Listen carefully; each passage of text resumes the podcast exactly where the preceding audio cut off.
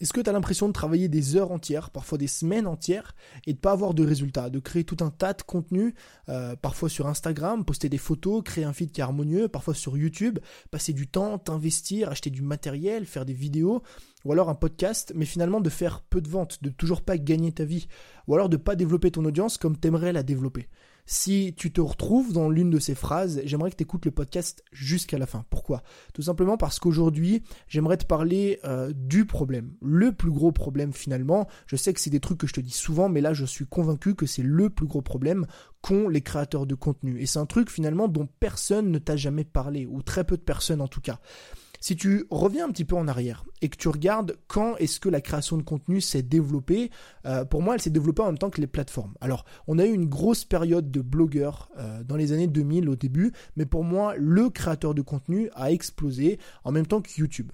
Si tu regardes un petit peu, euh, pourquoi est-ce que se sont lancés les, youtubeurs de l'époque? Les grands noms aujourd'hui, les grandes renommées aujourd'hui, Cyprien, les Norman, les mecs qui ont plusieurs millions d'abonnés, si tu leur poses la question et que tu leur dis pourquoi est-ce que tu t'es lancé sur YouTube à l'époque? Pourquoi est-ce que tu t'es mis à créer du contenu en 2008 personne, littéralement, ne te répondra pour monter un business. Personne ne te répondra pour donner des conseils. Personne ne te répondra pour devenir influenceur. Parce que, à la base, le créateur de contenu, c'était une personne qui faisait ça par plaisir. C'était une personne qui avait juste envie de partager du contenu sur YouTube, de faire une vidéo parce que ça l'amusait. C'est pour ça qu'on se retrouvait avec plein de personnes qui faisaient des sketchs et des podcasts. Sauf que, au fil des années, ce statut-là qu'on a aujourd'hui, nous, de créateurs de contenu euh, se tourne de plus en plus comme un outil de conseil. Un outil pour donner des conseils dans des thématiques précises, par exemple le marketing, la productivité, le sport, le véganisme, euh, le minimalisme, le voyage, ce que tu veux.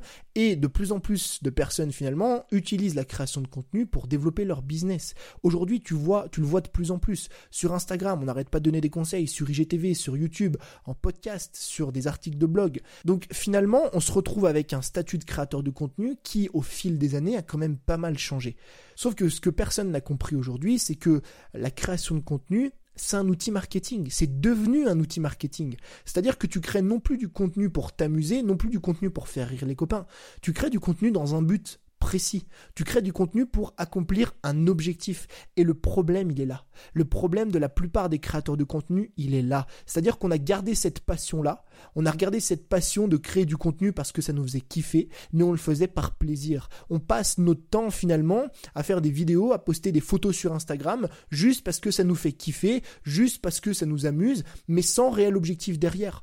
Est-ce que vraiment aujourd'hui, si je te pose la question, euh, quel était l'objectif des 5, 6, 7 derniers contenus que tu as publiés? Est-ce que vraiment tu me sors une réponse pour chacun des contenus? Est-ce que vraiment tu peux me dire cette vidéo-là, elle avait tel objectif? Est-ce que vraiment tu peux me dire ce post Instagram-là, ce podcast, cette newsletter-là, elle avait tel objectif 99% des gens qui vont écouter ce podcast n'auront pas la réponse. Tout simplement parce que on crée du contenu pour s'amuser, on crée du contenu pour créer du contenu finalement, mais sans réel objectif. Et pourquoi est-ce que c'est dangereux? Pourquoi est-ce que c'est dangereux de faire ça? Parce que finalement, tu vas passer des semaines, des mois, des années parfois même à travailler, à faire tout un tas de vidéos qui ont aucune utilité qui ont aucune utilité parce que tu n'as pas défini d'objectif à la base. Et je le sais parce que je suis passé par là. Sur YouTube, à l'heure actuelle, euh, j'ai publié, alors il n'y en a pas 500 sur ma chaîne, mais j'ai publié en tout et pour tout bien plus de 500, voire même 600 vidéos. J'en ai supprimé pas mal qui étaient un petit peu pourris, mais sur les 600 vidéos que j'ai publiées, je suis convaincu que plus de 60 à 70% de ces vidéos-là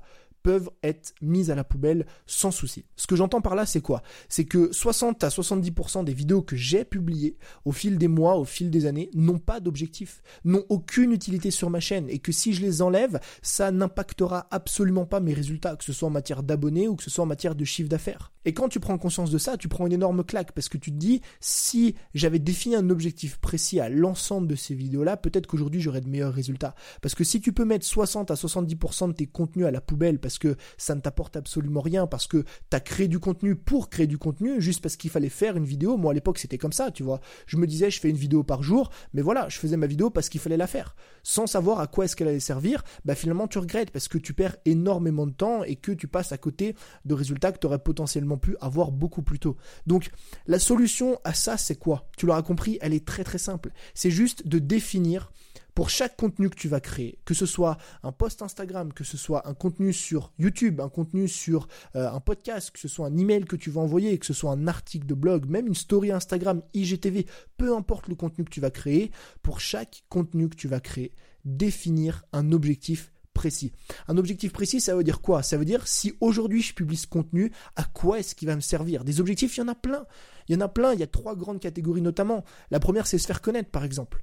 Est-ce que publier cette vidéo-là va vraiment me permettre de me faire connaître? Le deuxième objectif, c'est de vendre. Est-ce que publier ce contenu-là va m'aider à vendre d'une manière ou d'une autre? Si c'est une vidéo de vente, oui, elle va t'aider à vendre. Si c'est une vidéo, par exemple, où tu euh, montres les résultats de tes clients, oui, cette vidéo-là va t'aider à vendre. Si c'est un post Instagram avant-après de l'un de tes coachés, oui, ce contenu va t'aider à vendre. La troisième grande catégorie, c'est celle de capturer des emails. C'est aujourd'hui les trois grosses catégories, les trois gros objectifs que tu devrais euh, avoir dans 90% de tes contenus. C'est-à-dire euh, des contenus qui te servent à te faire connaître, des contenus qui te servent à élargir ton audience, des contenus qui te servent à vendre et des contenus qui te servent à capturer des emails. Pourquoi? Parce que comme ça, tu vas te faire connaître. Ensuite, deuxièmement, tu vas capturer des emails et troisièmement, tu vas pouvoir vendre à ces personnes-là. Et si dès ce soir, tu changes un petit peu ce mindset et que tu ne crées plus du contenu juste pour créer du contenu, faire plaisir aux copains, faire plaisir à l'audience, mais que tu crées du contenu dans 90% des cas en tout cas avec un objectif précis, je te garantis que tes résultats vont suivre derrière. Je te garantis que soit tu vas te faire connaître, c'est-à-dire tu vas augmenter ton audience, tu vas avoir plus de visibilité, soit tu vas capturer plus d'emails, soit tu vas beaucoup plus vendre ou alors créer de meilleures relations avec ton audience. Mais faire cette erreur-là de créer du contenu pour créer du contenu, ça peut être extrêmement dramatique parce que finalement tu vas passer les 6 prochains mois, les 12 prochains mois euh, à créer du contenu qui va servir à rien et que finalement tu pourrais même mettre à la poubelle,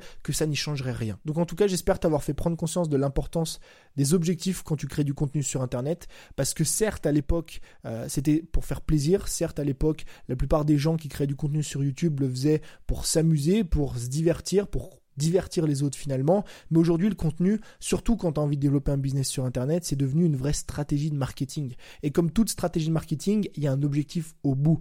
Soit c'est de te faire connaître, soit c'est de vendre plus, soit c'est de capturer plus d'emails. Donc, commence à définir des objectifs pour chacun de tes contenus et je te garantis que les résultats vont forcément suivre derrière. Je te remercie d'avoir écouté ce podcast jusqu'à la fin. N'hésite pas à me faire un retour soit sur Apple Podcast, soit sur Instagram, ça me ferait extrêmement plaisir. En tout cas, je te dis à très vite pour un nouvel épisode. C'était Tony, passe une belle journée. Ciao